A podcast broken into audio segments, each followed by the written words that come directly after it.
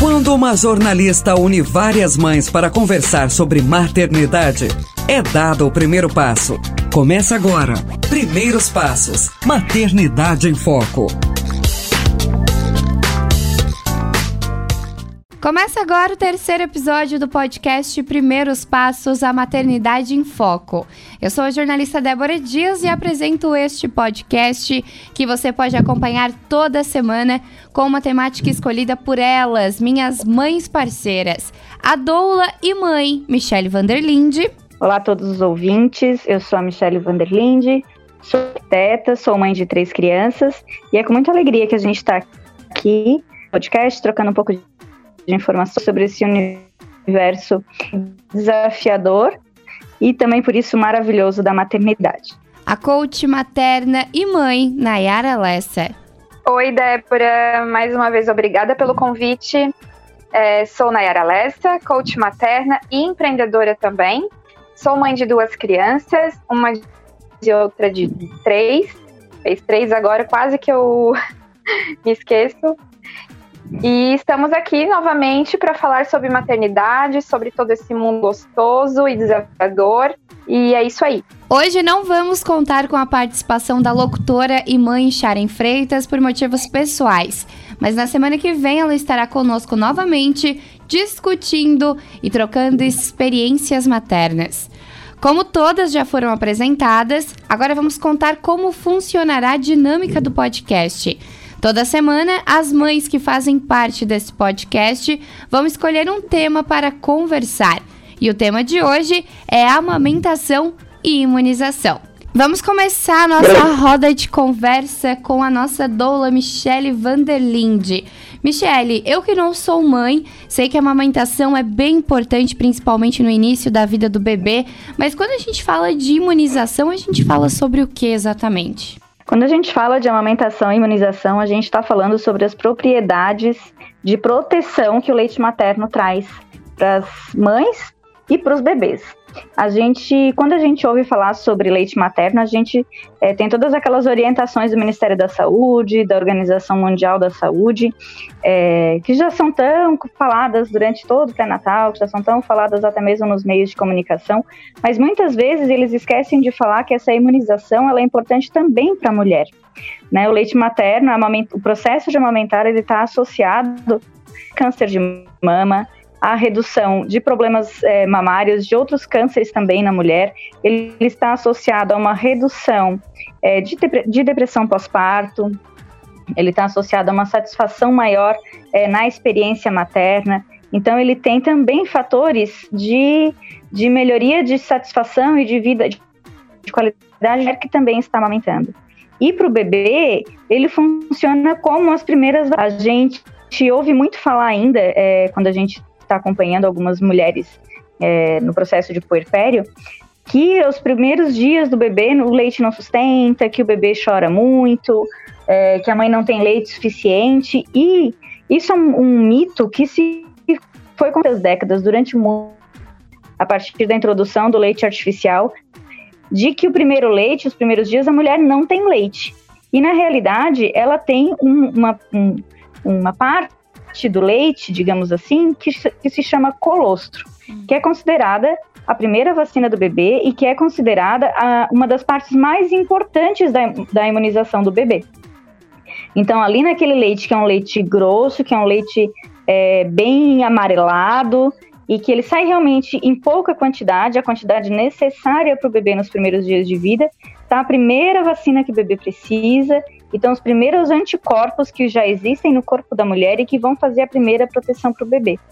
Então, o leite materno, ele é vida para a criança e ele é vida para a mulher. É, a Organização Mundial da Saúde já cansa de falar sobre isso, o Ministério da Saúde também cansa de falar sobre isso, justamente pela importância, principalmente para as famílias mais vulneráveis, de, se, de, de o bebê ser alimentado no peito da mãe e dessa forma ele não também onerar financeiramente essa família. Né? Então ele tem vacinas não só é, físicas, fisiológicas, sociais e monetárias, não só para a mãe, quanto para o bebê, quanto para toda a família e para toda a sociedade. Certo. É, Nayara, você concorda com a Michelle, tanto porque você preferiu ainda amamentar a sua filha de três anos, né? Concordo em todos os gêneros possíveis com o que a Mi falou. É, eu, é, eu sou uma defensora total da, da questão da amamentação. Né? Desde o meu primeiro filho, do qual eu não consegui amamentar por N fatores, mas é, sempre, eu sempre tive essa visão da amamentação, até por conta da minha mãe. Né? A minha mãe foi uma que levantou a bandeira na, da, da importância da amamentação, isso há 30 e poucos anos atrás, quando eu nasci. Ela me amamentou até dois anos e meio, coisa que na época era bem difícil de acontecer, né? E, e a questão de eu ainda amamentar a Celina com três anos é justamente por conta de todos esses benefícios. Né, muito se fala, né, muitos mitos falam a respeito da amamentação prolongada, de que ela né, não, não gera mais nenhum benefício para a criança. Né? Só que é bem pelo contrário. A gente continua produzindo anticorpos, continua é, alimentando esse, é, essa criança da mesma forma de que quando ela era bebê. A diferença é que hoje, né, é, é além da questão do, do mamar, eles também se alimentam, tem a, as vitaminas, né, da, da parte da alimentação também, mas não desmerecendo a amamentação. Né? Eu até nesse período agora que nós estamos de quarentena, eu estava pensando em começar o desmame da minha filha, só que por conta de todas as informações que a gente é, tem tido no momento agora com, com relação a a imunização da criança, né, que no caso elas ficam mais resistentes ao, ao vírus, até as próprias pesquisas que estão sendo feitas é, do leite materno com relação à doença também, eu resolvi manter a amamentação por tempo indeterminado. Uma das coisas importantes que se apresentam nos estudos com relação ao leite materno é justamente isso que a Nayara falou, assim, opa, principalmente com relação à, à amamentação prolongada, né? Se fala sobre essa questão de que ah, é só a água, não, não apresenta mais nada. Mas além de ele conter as vitaminas, os sais minerais e os anticorpos, é, quando o bebê fica doente, foram feitas algumas amostras que o leite materno se transforma. Então, não está doente, ele é um leite realmente mais aguado, é um leite mais mais ralinho, onde ele contém realmente mais sais minerais e vitaminas. E quando o bebê fica doente, ele tem toda uma transformação. Ele passa a ser um leite mais grosso. E aí, quando se fazem estudos realmente é, farmacêuticos, assim, né, em laboratório, os anticorpos da mãe passam para o bebê. Então, se a mãe está gripada, ela protege esse bebê. Se o bebê pega uma virose, é, a boquinha do bebê se comunica com o, o cérebro da mãe, o sistema imunológico da mãe, através dos mamilos, e aí a mãe passa a produzir os anticorpos necessários para que esse bebê é, se recupere com mais rapidez. Então, assim, esse binômio mãe e bebê, sistema imunológico da mãe, sistema imunológico do bebê, eles funcionam em parceria completa. Então, nesse momento que a gente está vivendo, no momento que a gente está vivendo de, de, de necessidade de fortalecimento imunológico, é, o amamentar ele se torna fundamental. E aí a gente precisa lembrar também que a gente vive em constante luta contra um sistema é, de consumo e um sistema que nos afasta desse nosso é, desse no, dessa nossa autonomia de nutrir as nossas crianças, de parir, de nutrir, de criar as nossas crianças e desse que nos afasta desse desse poder realmente, né? E, e que nos coloca num sistema de feminina em que a gente não tem essa, essa capacidade. A gente nós como mulheres somos entregues às indústrias farmacêuticas, né, durante muitas décadas. Então, recuperar essa consciência e, essa capacidade de acreditar que os nossos corpos são capazes de imunizar os nossos bebês, de nutrir e de cuidar dos nossos bebês é, para além da alimentação, é muito importante, né? E de que a gente é capaz também de acalentar emocionalmente os nossos bebês e as nossas crianças nesse momento em que está tão é, as famílias estão tão fragilizadas e emocionalmente tão expostas, né? Eu tenho acompanhado muitos relatos de mães e que, em que as crianças estão assim chegando nos seus limites emocionais, né? Afastadas dos, dos avós, afastadas dos amigos, é, afastadas às vezes dos pais que estão trabalhando é, em hospitais ou em clínicas que não estão conseguindo estar próximo da família. Então, o leite materno ele tem também essa questão da imunização emocional e psíquica da criança, não só da fisiológica, né? São todas essas questões que a gente precisa avaliar também e que também fazem parte da amamentação. A amamentação envolve muitas coisas muito importantes, né, meninas? Então eu queria levantar uma questão aqui, é uma uma questão que gera muito críticas por pessoas que não são mães ou até outras pessoas, que é em relação a amamentar em público. Não tem problema nenhum, né? Essa ligação aí entre mãe e filho e a alimentação, né, meninas? Nossa, isso tem assunto para mais de metro, né? É, eu nunca tive receio nenhum de amamentar em público. Como meu marido mesmo já, já me falou, tubarão inteira já viu meu seio. Porque, principalmente quando ela era menor, né, com bebezinho assim, não, não tem hora para mamar. Né? E eu não vou estar tá dizendo, não, filha, agora não dá porque a mamãe está aqui no meio do shopping, né? Ou, ah, não, não dá porque eu estou, a gente está no meio do mercado e agora não posso te dar mamar. Eu dava na hora que ela quisesse, né? É, tem um problema muito grande com relação a isso que envolve a parte da sexualização do corpo da mulher. Hum. Né? É, a sociedade ela vê o seio da mulher como uma é, não um órgão sexual, mas um órgão que dá prazer à, à visão do homem. Né? Então eles é, consideram falta de pudor a gente estar tá expondo os nossos seios para alimentar nossos filhos. E isso tem que ser é, tem que mudar esse pensamento. O seio foi feito para amamentar, foi feito para alimentar uma criança e não para né, para deslumbre dos homens. Michele? Oi. Esse assunto é um assunto que me, me, me revolta muito, na realidade, né? A objetificação do corpo feminino. E além dessa situação da objetificação do gente viver numa sociedade extremamente machista e pornográfica, né? em que as mulheres estão para é, a serviço sexual dos homens e não para aquilo, aquilo é, a que a gente serve, né, que é nosso próprio prazer. E nesse caso, para alimentar as crianças, a gente vive é, uma outra situação que é a invisibilidade das crianças, né? A partir do momento e das mães, a partir do momento que uma mulher é mãe, ela é automaticamente afastada da sociedade, dos espaços é, públicos da, da sociedade. Então, uma mulher com um bebê, ela não é bem-vinda na missa, por exemplo. Muito menos se ela inventar de colocar o peito para fora. Dentro da missa, dentro de um culto religioso, muito menos. Assim, um bebê numa, num, num centro religioso, num culto, numa igreja, que chora, ele incomoda. Criança dentro de um shopping que chora dentro de um cinema, ele incomoda. Então, e o que que acalenta um bebê que chora? É o peito. Então, assim, são duas coisas que caminham juntas e que incomodam ao mesmo tem criança que chora, porque faz parte da vida da criança chorar, e uma mãe que amamenta. Então, assim, são duas coisas que estão, que caminham juntas e que incomodam juntas. Então, são duas coisas que não deveriam estar onde estão. É, e aí é isso que a gente também precisa rever. A gente ainda fala muito sobre a objetificação do corpo da mulher e temos que falar, e é importante que a gente fale. E a gente tem que começar a falar também sobre essa exclusão das mulheres dos espaços exclusão das crianças dos espaços, porque daí a gente deixa de sair porque a gente não vai poder amamentar, porque a criança vai chorar.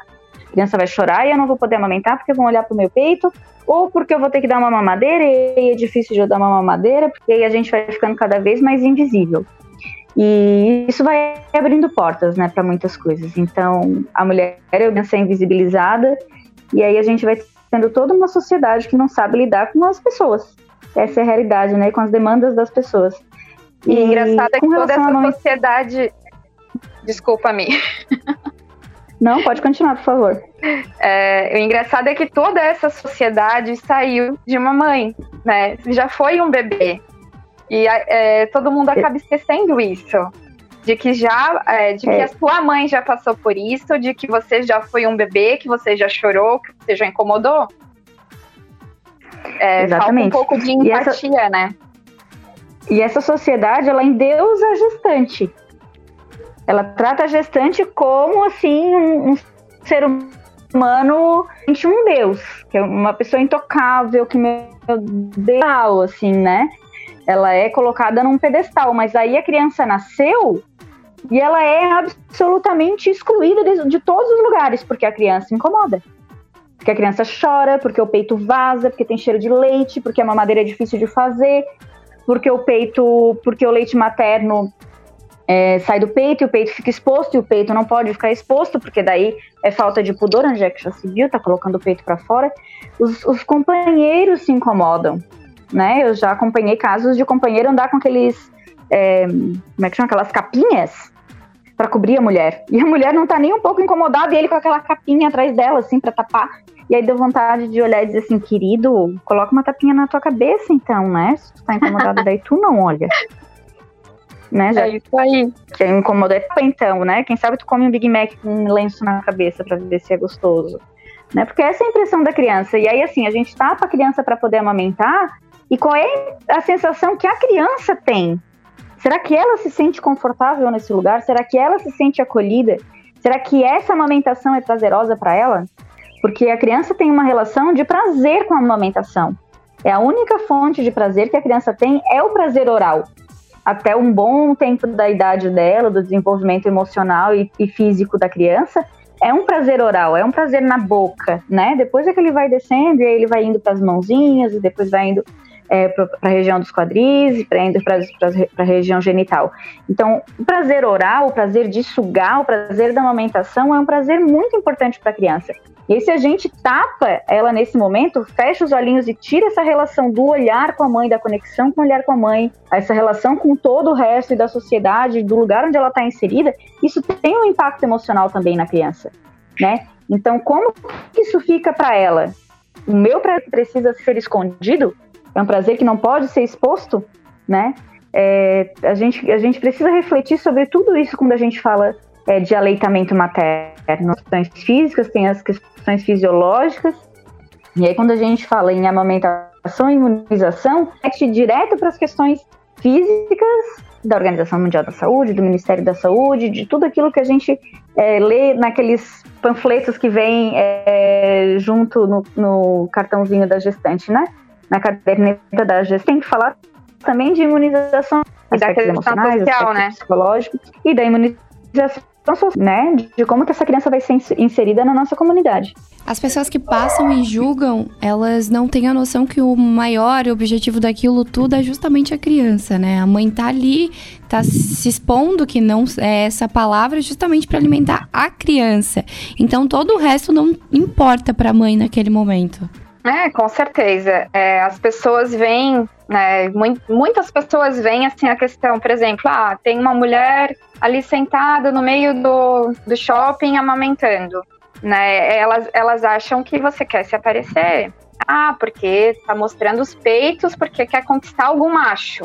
Né? Na cabeça de muita gente tem essa, essa visão.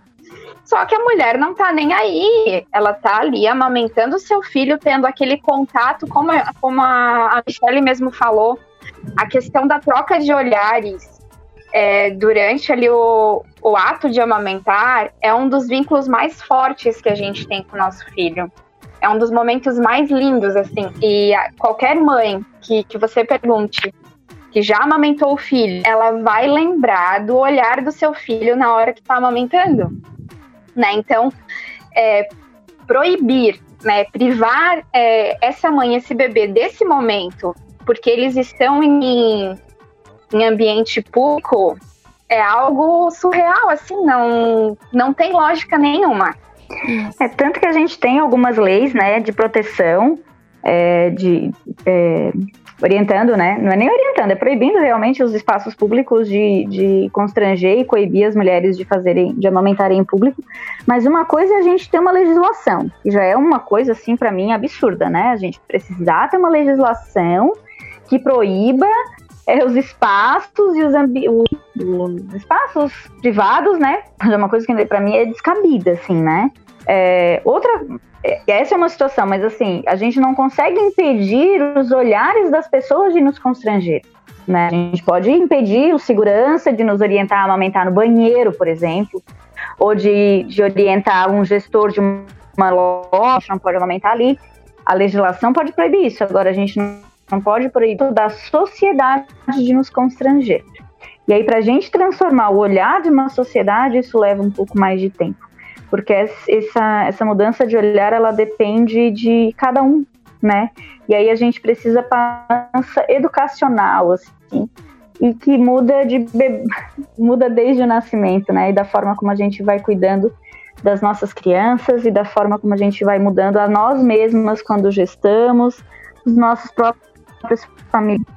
Vem uma mulher gestando, então, assim, quando a gente gesta, não sei como foi essa experiência para Nayara, mas a gente gesta o bebê, a gente gesta a gente, a gente vê o nosso companheiro se gestando, ou a companheira se gestando também, e aí a avó também é gestada, e aí o bebê nasce e a gente vai se criando junto com o bebê, o companheiro também vai se criando junto, e a avó também vai se criando junto, e os paradigmas vão se quebrando, e estereótipos vão sendo transformados, e eu penso que é assim que a gente vai mudando um pouco a nossa sociedade, a forma como a gente vai lidando com esses leis de consumo e entendendo que a gente vem de algumas décadas de apropriação do corpo da mulher pela, pela pornografia, pela sexualização, pela objetificação e pela apropriação da indústria do leite sobre os nossos corpos, né, sobre o nosso aleitamento dos nossos bebês indústria do aleitamento materno é muito intensa, ela é muito pesada.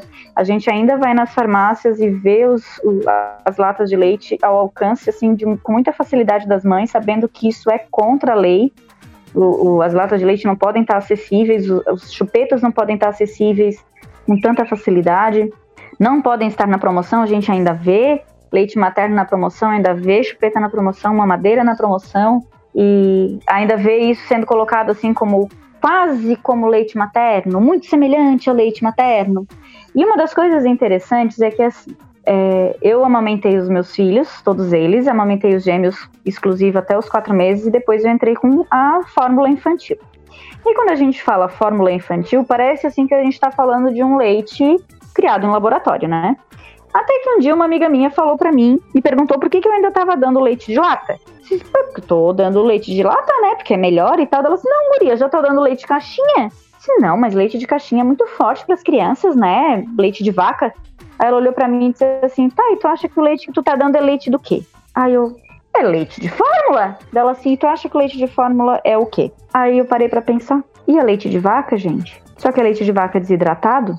É um leite melhorado? Pó, né? É um leite em pó desidratado, é o leite da vaca, desidratado e melhorado. Então ele é colocado um pouco mais de vitamina, um pouco mais de, de algumas coisas, e ele é melhorado, mas ele é leite de vaca. Só que ninguém sabe, então a gente às vezes para de amamentar acreditando que está dando um leite melhor.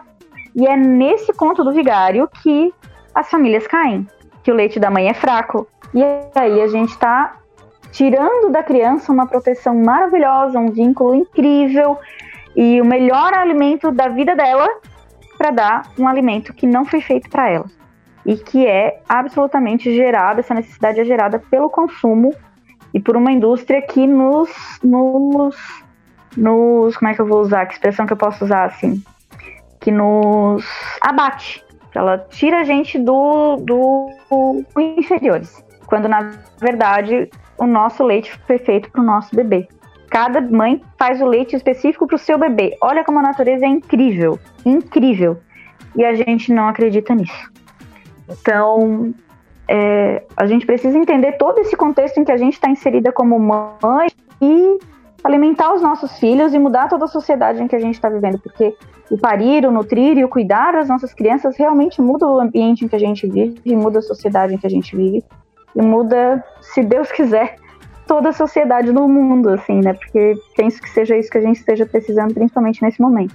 Ok, a Mia acabou de concluir a parte dela, eu creio. Se faltar mais alguma coisa, eu abro esse espaço para você. E para você também, Nayara, vamos concluir o nosso tema de hoje, que é amamentação e imunização. Não, então, complementando o que a, que a Mi estava falando ali, essa ela falando me veio muito à cabeça a questão do que de que a sociedade diminui muito nós mães, nós mulheres, né? É, primeiro com a questão do, do parto, né? Que, que inventam que a gente não tem o poder de parir os nossos filhos e com isso empurram a cesárea né, em nós goela abaixo. Né? E depois já vem essa questão do vínculo maternal, da questão da amamentação, né? Que, que já vem as pessoas nos literalmente nos massacrando, dizendo que nosso leite é fraco, que o bebê não para de mamar porque não tem leite, porque tá com fome. E não é assim, né? O bebê, quando, quando tá na, ali, acabou de nascer, é o vínculo maior que ele tem com a gente é esse. Então, além de nutrir, né, além de alimentar, o nosso peito acalenta, o nosso peito faz com que é, ele, ele tenha melhore até de dores. O peito para ele é tudo, né? O peito para ele é o mundo, é o mundo dele. Então, ele não tá ali só para se alimentar, tá ali para ser é, acolhido, acalentado e tudo mais.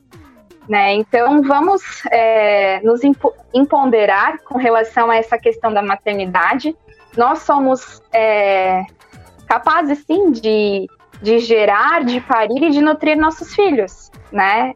E é isso. Para a gente não estender mais esse, essa gravação. Shelly? Acho que era isso. Acho que eu já falei bastante, já me emocionei também falando disso, porque é um tema que me toca muito.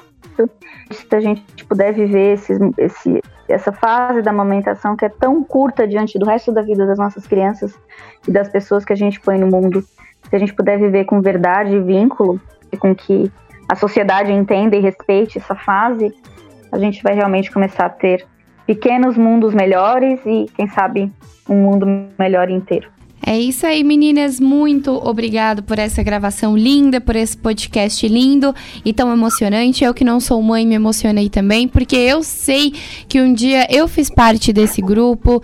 É, eu tive essa ligação muito forte com a minha mãe. Eu espero também ter essa ligação aí com o meu futuro filhinho. Muito obrigada, tá, meninas? Imagina, obrigada de a gente que agradece.